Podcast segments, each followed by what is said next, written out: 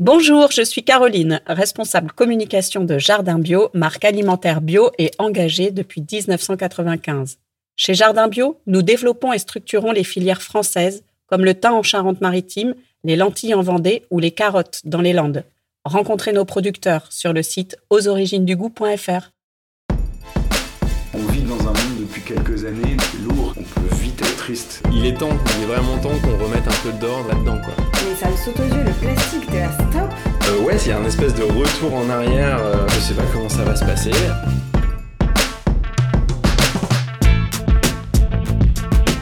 J'ai hâte de voir comment les gens vont réagir. Je ne suis pas exemplaire, c'est juste j'essaie de faire ma part. Je suis assez optimiste finalement. Élémentaire, mon cher Watson.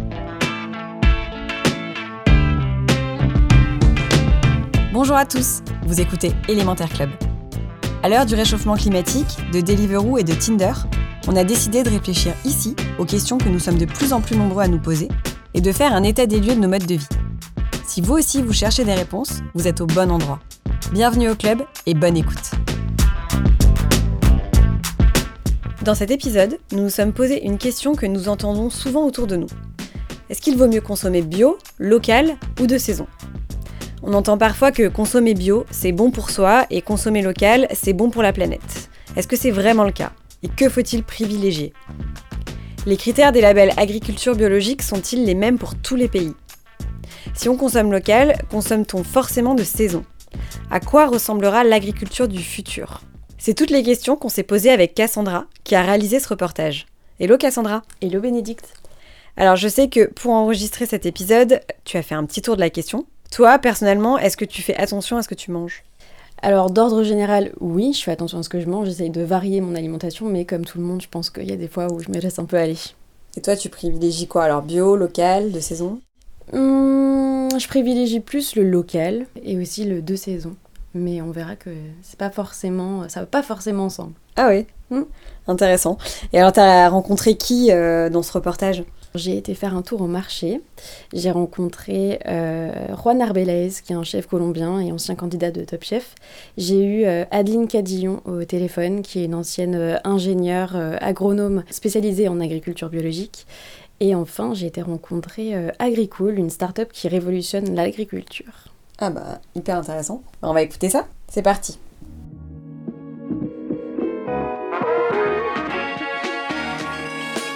Allez, entre nous, soyons honnêtes, on est aujourd'hui un peu perdu. On nous parle de consommer bio, local, de saison, mais quand on n'est pas expert, difficile de faire la part des choses. Vaut-il mieux consommer une mangue bio, qui a parcouru des milliers de kilomètres en avion, ou manger des fruits cultivés localement, mais pas cultivés en agriculture biologique? Qu'est-ce qui est le meilleur pour nous, mais également pour la planète? Dans un premier temps, j'ai voulu aller tâter le terrain, comme on dit. Pour cela, je suis allée rencontrer certains d'entre vous pour leur demander si, selon eux, il vaut mieux manger bio, local ou de saison. Moi, je pense qu'il est mieux de manger local. Comme ça, on est sûr de la provenance des, euh, des produits. Ça évite que le produit fasse le tour du monde avant d'arriver dans l'assiette. Moi, je pense qu'il serait préférable quand même de manger local. hein. Déjà, ça permet de faire travailler les producteurs locaux. hein. Je suis plutôt pour les circuits courts. Et puis euh, également, l'avantage, c'est que ça permet bah, d'é- d'éviter de, de manger des fruits euh, euh, qui soient qui viennent de l'étranger et puis qui qui soient restés trop longtemps dans des frigos. hein. Bah, local, tout simplement parce que euh, de saison, euh, c'est forcément se priver de quelque chose. Bio, on ne connaît pas la provenance. Donc euh, ça peut, euh, même si c'est marqué bio dessus, on n'a aucune garantie en fait de la provenance de la marchandise. Local, déjà, ça nous permet de faire travailler les agriculteurs et on sait plus ou moins ce qu'on mange. Donc il vaut mieux manger local, en tout cas pour ma part. Et bien sûr, je vous ai également demandé ce que vous mangez, vous, pour de vrai, au quotidien. Dans la mesure du possible, oui. Après, c'est pas toujours, euh, toujours évident de trouver euh, les bons produits locaux. Dans la mesure du possible, oui, je mange local. Alors, dans ma vie de tous les jours, euh, j'essaie, dans la mesure du possible, de manger local. Voilà. Dans la mesure du possible, mais c'est pas toujours le cas. Je prends ce que j'ai, euh, en fonction de, mes envies. Donc, c'est pas forcément local. Euh, des fois, c'est des boîtes de conserve. Euh, des fois, c'est de local. Enfin, c'est varié. Enfin, moi, je ne mange pas forcément que local.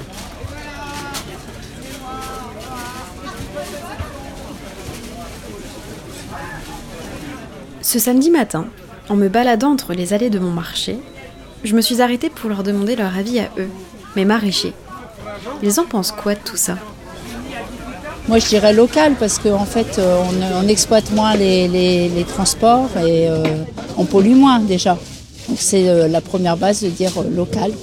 Après, bio, bien sûr, on suit, suit derrière et après, diversifié aussi, puisque de toute façon, ça, ça, ça, marche aussi. Quoi. Alors, local, de saison et puis bio. Donc, les trois Les trois. Mais la, priorité, hein. en mangeant local, c'est déjà une bonne démarche. Et puis après, des produits de saison surtout.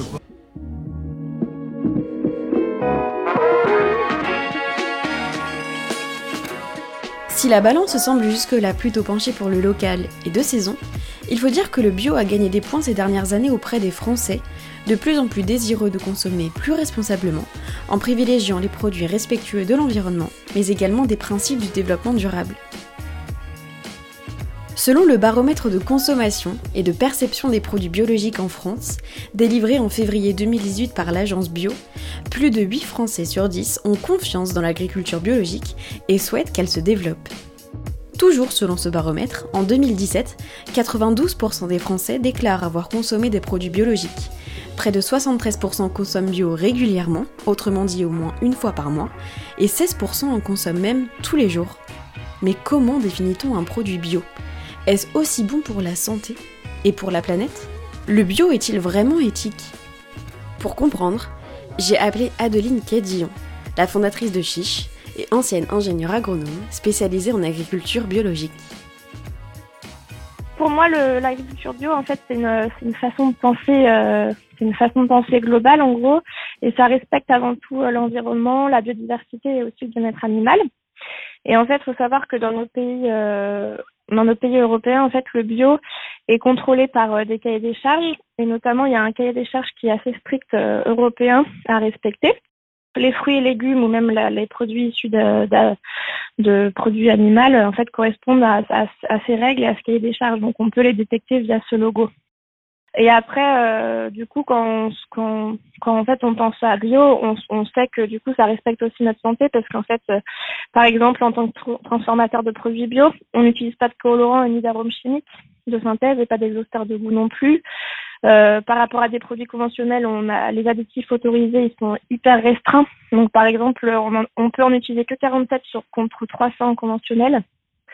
Et euh, si on, on utilise des additifs, il faut que ce soit d'origine agricole ou naturelle. Et en fait, ça, c'est tout euh, régi par le par le, le, cahier des charges. Ensuite, on est, on est ensuite contrôlé par des organismes certificateurs. Après, on n'a pas le droit non plus de rajouter des vitamines, des choses comme ça. Il y a pas mal de traitements qui sont interdits. Euh. donc, c'est quand même une, un, un sacré règlement à respecter, quoi. D'accord. Et cette charte, est-ce qu'elle change selon les, les pays où elle est commune Par exemple, est-ce qu'il y a une charte européenne? Alors, il y a une charte européenne qui est commune. Chaque pays a son cahier des charges du coup, et euh, en fonction des pays, c'est plus ou moins euh, strict. Donc c'est aussi pour ça que des fois on, on critique un peu le bio parce qu'en fait il y a souvent des grosses différences, par exemple entre euh, entre l'agriculture bio d'Espagne et l'agriculture française, donc qui sont un peu moins qui sont un peu moins strictes, mais par contre qui respectent quand même le cahier des charges européen. Mhm. Voilà. Et après, même en, France, au sein de chaque, en fait, il y a, y a plein de labels qui poussent encore plus le bio, quoi. Donc par exemple, il y a le cahier des charges bio euh, au sens euh, voilà large et après du coup par exemple il y a des labels comme Déméter ou Nature et Progrès qui sont en fait des bio plus plus. Donc du coup qui vont encore plus pousser certaines euh, certaines thématiques. Est-ce que le bio c'est si éthique que ça dans le sens par exemple les viandes ou les produits bio ne sont pas forcément tous des animaux élevés en plein air par exemple ou c'est pas nécessairement local ou et les fruits et légumes pas toujours de saison. Donc est-ce que c'est c'est si bon que ça. C'est comme dans tout, hein, il y a toujours des, il y a toujours des dérives. Et c'est un peu aussi le souci quand je te parlais par exemple de l'agriculture Espagne avec leurs tomates, ça c'est une dérive parce qu'en fait euh, en Espagne par exemple ils, sous-payent des ouvriers, les tomates sont, sont bourrées aussi d'intrants mais euh, qui sont quand même autorisés en bio, mais c'est pas forcément le, le meilleur du bio. Et c'est sûr que ces dérives euh, vaut mieux les éviter. Donc en tant que consommateur, je pense qu'il vaut mieux acheter euh, bio et local. Et du coup, ça me fait forcément penser à une, grosse campagne de pub qu'il y avait eu en 2018, où justement il disait que bio et local c'est l'idéal, quoi. Donc euh, du coup, l'idéal c'est d'acheter, bio parce que c'est meilleur pour notre santé, pour l'environnement, mais encore plus quand c'est local, parce que du coup on respecte aussi la saisonnalité, on respecte bah, le côté justement où il y a moins moins de transport.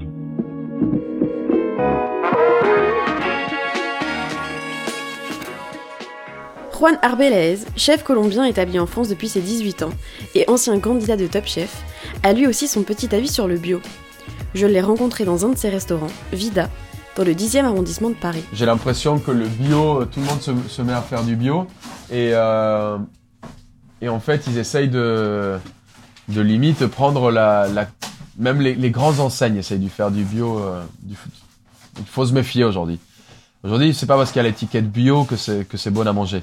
Tu vois, ce qui est bio dans les autres pays, c'est pas forcément bio en France. Donc, euh, par exemple, si, euh, si je vais prendre des bananes de Cameroun.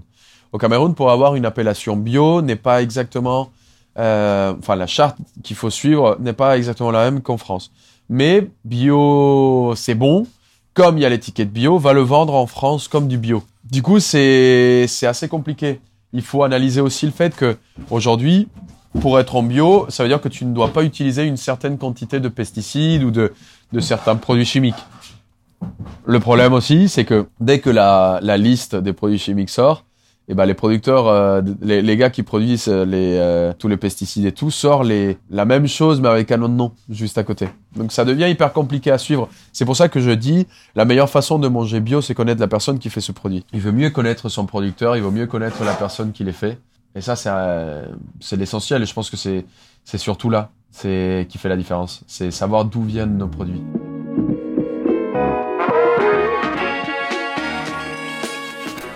Et le bio de supermarché dans tout ça, on en pense quoi? On peut voir ça d'une manière assez positive parce que du coup ça va développer le bio et donc du coup ça va aussi euh, développer les filières euh, agricoles biologiques donc ça c'est positif. Après c'est sûr que euh, il faut pas que ça parte en dérive là comme je te disais parce que du coup le bio peut devenir aussi un bio industriel et donc du coup copier en fait le même système que le conventionnel et plus du tout respecter ses valeurs. Après c'est vrai que quand on rentre dans un carrefour bio, je pense que euh, faut pas tout voir euh, noir ou tout blanc parce que euh, c'est pareil, ça dépend du produit. C'est sûr que moins le produit sera transformé, mieux, meilleur il sera en fait pour notre santé et aussi pour euh, pour la planète. Après, plus le produit est transformé, plus il y aura d'ingrédients qui viendront aussi du monde entier et moins moins ce sera bon. Mais euh, par exemple, si on prend le, le rayon de des légumes dans un carrefour bio euh, et qu'il y a des légumes qui sont locaux, euh, ça c'est bon. Si c'est sûr que si tous les légumes sont hors saison et qui, qui, viennent du monde entier, c'est moins bon quoi. Et d'ailleurs, quand, quand on parle de consommer du bio qui vient de loin, euh, pour toi, t'en penses quoi? Je pense que c'est pas top de manger des, produits bio qui viennent de loin. Par contre, ça dépend toujours des produits. Tu vois, je pense à la banane notamment. Euh, la banane, on la retrouve pas en France. Et c'est sûr que moi, je préfère consommer une banane bio qu'une banane qui n'est pas bio, parce que euh, déjà, c'est meilleur. Enfin, il y a moins de pesticides dans une banane bio, et en plus, ça permet de soutenir une agriculture qui est, qui est respectueuse dans l'environnement, même à l'autre bout du monde, quoi. Et est-ce que tu as des conseils, toi, en tant que consommatrice, je dirais, pour repérer les aliments qui sont bio quand on est en train de faire ses courses euh? Il y a le logo européen. En fait, le logo européen, c'est une sorte de petite feuille avec des étoiles qui est sur un fond vert. Et en fait, ce logo est souvent euh, apposé à côté d'un petit logo où c'est écrit AB. Et sous le logo AB, en fait, après, il y a différentes écritures et notamment, il y a une écriture qui s'appelle FR Bio avec un chiffre, donc qui va de 1 à 10.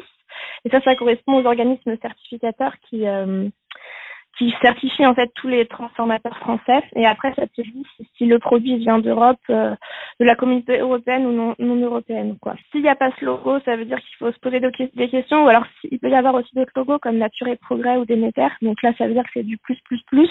Donc c'est encore meilleur. Est-ce que les aliments bio c'est forcément plus cher Je pense que consommer bio c'est aussi une façon de consommer qui est différente. C'est sûr que si on achète que des produits euh, transformés euh, par les industriels, forcément ça va coûter plus cher. Après, euh, Pour moi, consommer bio, c'est aussi consommer des produits qui sont plus bruts, des fruits et légumes qui sont pas forcément plus chers que des fruits conventionnels. Et je me rappelle qu'il y avait une étude qui avait été réalisée qui, qui comparait en fait justement la consommation de de consommateurs qui consommaient bio et d'autres qui consommaient qui consommaient pas bio. Et en fait, euh, les, consommateurs bio dépensaient pas forcément plus en termes d'argent pour euh, pour leur alimentation que que des consommateurs qui consommaient pas bio. En fait, tout simplement parce que le consommateur bio mange euh, plus de légumes ou en tout cas, il va plus cuisiner et plus préparer des produits bruts alors que le consommateur qui consomme pas bio va plus acheter des produits tout prêts. L'alliage parfait, c'est bio local de saison, mais c'est vrai que par exemple euh, pour euh, pour certaines viandes, par exemple, je trouve que le, bio est des fois plus cher et je préfère par exemple acheter une viande très locale où je sais euh, je sais qui l'a produit et où elle a été produite qu'une viande qui est bio et pas forcément on va dire régionale. Pour Juan, c'est certain. Il y a eu un basculement des mentalités avec une population qui désire mieux s'alimenter. Ces restaurants, ils suivent avant tout la planète, le concept des saisons étant pour lui devenu obsolète. Il favorise également le local, puisqu'il est important, selon Juan, de connaître le producteur qui nous nourrit. Impossible de favoriser le bio plus que le local ou de saison. Il faut s'intéresser à tout. Chaque restaurant a, son fonctionnement. Par exemple, Vida, on change le menu tous les 15 jours. Euh, ce qui fait que forcément, on va être avec les saisons. Plancha, on change toutes les semaines. Yaya, c'est tous les 3 mois. Donc, euh, en soi, euh, on est plus que les saisons. Nous, dans nos restaurants, aujourd'hui, on croit qu'on a 4 saisons, mais dans la, dans la gastronomie et dans la cuisine, on a plus de saisons que ça. Les asperges, c'est pas tout le printemps, par exemple. Les asperges vont, vont durer 2 mois. Les bombes petits pois, euh, pareil, c'est pas une saison de, de 4 mois, c'est une saison qui est beaucoup plus courte. Donc euh, nous, on, a décidé d'adapter nos restaurants par rapport à, la planète, par rapport à cette, euh, à cette évolution. Il y a un, réchauffement global qui fait aussi que le printemps peut-être ne va pas arriver aujourd'hui au même jour, l'été va pas partir au même jour non plus. Euh, aujourd'hui, on a des très bonnes tomates, même en septembre. des fois début octobre, il y a des très bonnes tomates parce qu'elles ont, elles ont bouffé du soleil pendant très longtemps. Nous, on s'adapte par rapport à ce que le producteur a. Et c'est pas la terre qui doit s'adapter à nous, c'est euh, nous qui nous adaptons. Donc ça va encore plus loin que les saisons. On essaie de travailler avec les euh, avec des producteurs qui soient le plus proches possible. Euh, c'est pas toujours hyper simple parce que quand on est à Paris, si on veut du poisson, euh, bah, faut aller chercher un peu loin. C'est vrai que pendant très longtemps, on s'est fourni avec euh, euh, on fournit avec Joël Thibault qui est euh, qui est un maraîcher en en Île-de-France. On travaille avec quel- quelques producteurs euh, en Île-de-France sur plusieurs produits. Euh, mais après, quand on veut aller chercher des, des super produits, il nous faut aussi un peu de soleil, donc il faut aller chercher un peu dans le sud. Euh, les, bonnes tomates, les bonnes, euh, les, courgettes, les fleurs de courgettes, des produits qui ont besoin un peu de soleil. On se dirige un peu, par exemple, vers Bruno Quéron, qui est à Clé de Valençay, qui travaille dans des, enfin c'est Woodstock, c'est vraiment le, le, plus pur et plus brut que tu peux pas avoir. C'est assez, c'est assez magique comme lieu.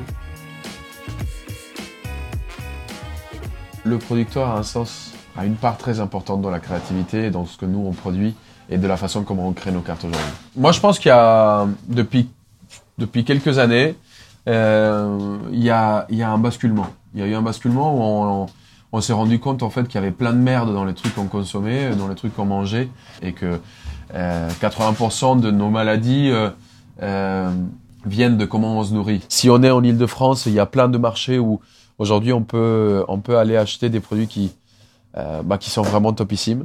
Et, euh, et si on, habite un peu en campagne, euh, c'est encore plus simple parce que les producteurs, il y en a partout. Donc il faut, il faut peut-être faire le kilomètre de plus et aller chercher ce, ce petit produit qui, qui va nous faire du bien et qui va nous économiser des années de vie et qui va nous économiser, enfin qui va nous faire gagner des années de vie et nous économiser des, des allées chez le médecin. Pour lui, hors de question de manger des fraises en plein mois de décembre. Moi, je pense que c'est compliqué parce qu'il faut favoriser tout, quoi. Il faut favoriser tout. euh, tu peux pas décider. euh, Tu peux, je peux pas en choisir un. Pour moi, le local, euh, quand tu fais, quand achètes du local, tu réduis donc ta consommation en carbone. Et en plus, si tu achètes du local, ça veut dire que tu connais la personne à qui t'achètes. Tu as deux, deux points importants qui sont, qui sont relevés en un. Quand tu achètes du bio et que c'est du vrai bio, c'est superbe pour toi. Mais quand t'achètes du bio et que des fois tu te fais un peu entourlouper, bah faut faire un peu attention quoi. Et, euh, pour moi les saisons, euh, bah c'est quelque chose d'absolu. Tu vois, la terre euh, a décidé que les fraises ne poussent pas au mois de décembre. On n'est pas on ne doit pas bouffer des fraises au mois de décembre. Pour moi c'est normal, c'est une obligation. La, saisonnalité ne devrait même plus être un thème. Moi pour moi la saisonnalité devrait être ancrée dans le monde. Comme si j'ai soif, je bois de l'eau. Enfin, c'est comme ça. Si j'ai envie de tomates, j'attends l'été. C'est comme ça que ça se passe. C'est, il devrait même pas être question de discussion. Je trouve ça aberrant et je trouve ça incroyable qu'aujourd'hui il y ait des gens qui n'arrivent pas à les suivre encore.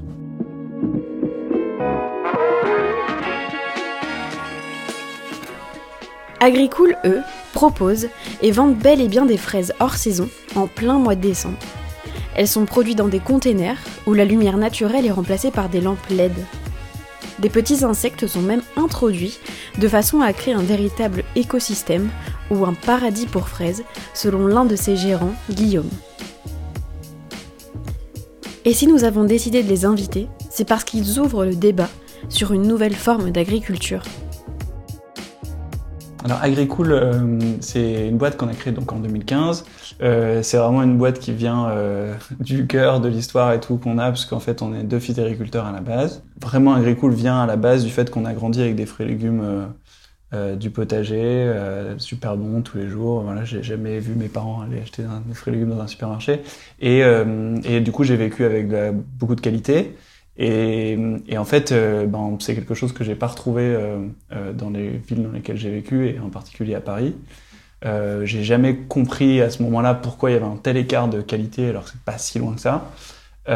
Et en fait, on s'est rendu compte que c'était parce que oui, la logistique pour amener les fruits et légumes dans une ville comme Paris était hyper complexe, que du coup il n'y avait pas de produits euh, locaux ou presque dans, une ville comme Paris, dans la consommation des gens, et que la moyenne de, de transport entre le champ et l'assiette était à peu près de 1500 km, et qu'il fallait du coup trouver les moyens de reproduire euh, des fruits et légumes dans la ville. Donc en fait, on, a, on est parti de cette base et on a transformé, on a travaillé à transformer en fait un container pour en faire une brique de Lego euh, qui soit globalement un paradis pour les fruits et légumes à l'intérieur, qu'on puisse mettre directement en ville et qui puisse permettre en fait de faire trois choses, c'est de produire des fruits et légumes qui sont meilleurs que ce qu'on peut trouver sur place parce qu'en fait produits sur place, cueillis le même jour, etc. à maturité.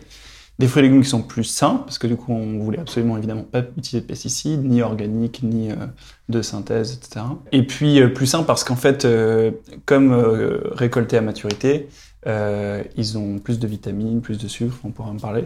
Et puis un meilleur bilan carbone, c'est le troisième point, euh, parce que c'était hyper important euh, pour nous de regarder ça, et du coup d'éviter bah, ces 1500 km, d'utiliser que de l'énergie renouvelable, euh, d'utiliser moins d'eau, etc. Ce qu'on fait, c'est qu'aujourd'hui, on, on transforme des containers recyclés, donc c'est des containers maritimes qui ont fini leur vie, après avoir transporté des fruits et légumes probablement même pendant toute leur vie. On les met euh, quelque part, donc euh, dans un endroit qui n'est pas un endroit euh, où dans lequel on pourrait cultiver normalement. Donc ça peut être une friche, un parking d'entrepôt non utilisé, etc. Et à l'intérieur, on va recréer l'ensemble des conditions idéales pour faire pousser les fruits et légumes. Donc on va avoir des murs verticaux, donc en fait on va, on justement pouvoir faire pousser sur, comme des murs végétaux, euh, ce qui va permettre d'avoir plus d'espace disponible euh, sur au même nombre de mètres carrés. Euh, ensuite, on va recréer les bonnes conditions climatiques, donc température, humidité, taux de CO2, euh, la- le jour, la nuit, etc. La lumière avec des LED basse consommation qui reproduisent la lumière idéale pour le fraisier. Euh, donc ça varie en fonction du, cycle, etc. Euh, et puis après, on recrée tout un écosystème à l'intérieur. Donc il y a des insectes pour euh, protéger l'environnement contre les agressions extérieures. Bon, il y a une quinzaine d'insectes différents. Il y a des bourdons pour la pollinisation avec une ruche à bourdons. Il y a des champignons pour protéger contre les agressions fongiques, etc. Puis ensuite, donc, il y a un système fermé avec la gestion d'eau et de nutriments qui fait que du coup, on utilise 99% moins d'eau parce qu'il n'y a pas de perte du tout. Cette euh, méthode de production, pas intuitive euh, du tout à la base, hein, je, je, pense pas très clair, c'est logique que personne peut se dire un jour que ça puisse être comme ça, est arrivé progressivement parce qu'on souhaitait absolument être capable de produire avec à la fois un bilan de qualité, que soit gusta- gustative ou, euh, nutritionnelle, et euh, environnemental qui soit au top. Et en fait, ça nous on a supprimé toutes les certitudes. On a dit on ne veut pas avoir de préjugés sur quoi que ce soit, on avance et on fait des tests. Euh, et ça nous a amené en fait à voir que euh, cette solution permettait d'avoir une qualité incroyable en ayant le plus faible bilan carbone directement au cœur de la ville.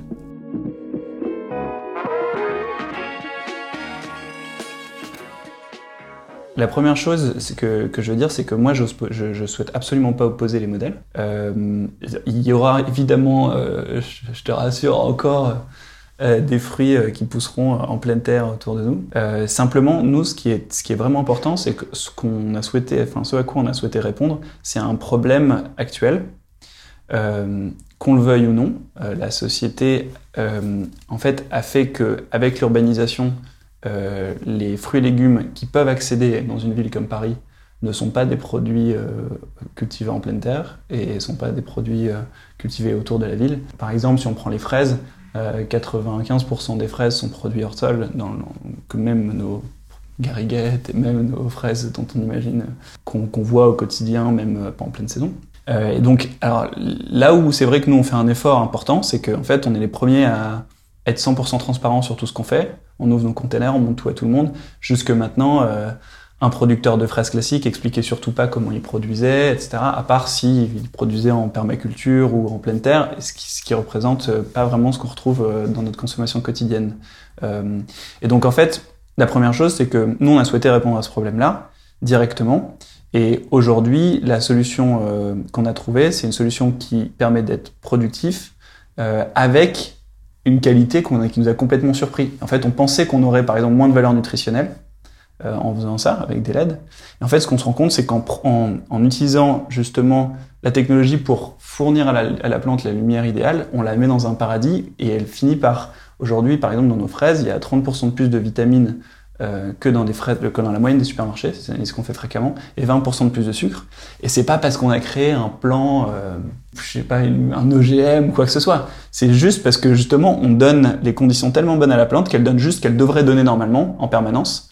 Sauf que quand euh, les fraises sont récoltées euh, pour être amenées à Paris, bah, elles, sont, récoltées trois jours en avance. Donc du coup, la vitamine C se consume en fait euh, après la récolte. Que comme elles sont cueillies en avance, eh ben, elles n'ont pas le taux de sucre nécessaire. Et donc on finit par manger des coquilles vides. Nous, ce qu'on dit, c'est que à partir d'une certaine taille de ville, et Paris fait partie de ces villes, il est fondamental de remettre l'agriculture au milieu pour qu'on soit capable de cueillir et, vendre le même jour et avoir cette qualité nutritionnelle dont on a tous euh, besoin. Euh, donc voilà, nous on est là pour ouvrir le, débat et dire regardez, c'est quelque chose qu'on n'aurait pas imaginé à la base.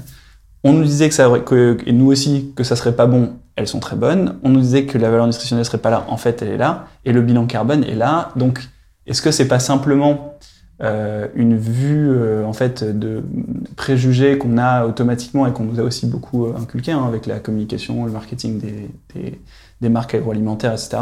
Et est-ce qu'on ne devrait pas faire évoluer justement nos modèles pour apporter des, agricultures complémentaires qui permettent toutes d'avoir un mix à la fin qui fasse qu'on mange bien en respectant la planète avec un- une variété de différents modes de culture?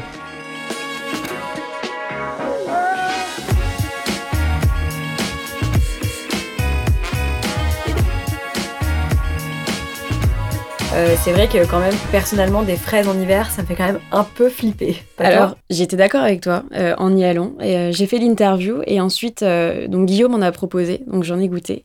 Et en fait, elles sont super bonnes. Donc j'ai été peut-être un peu plus flippée, mais du coup, ça m'a fait réfléchir parce que je me suis dit, bon, elles sont bio, elles sont produites sans produits chimiques.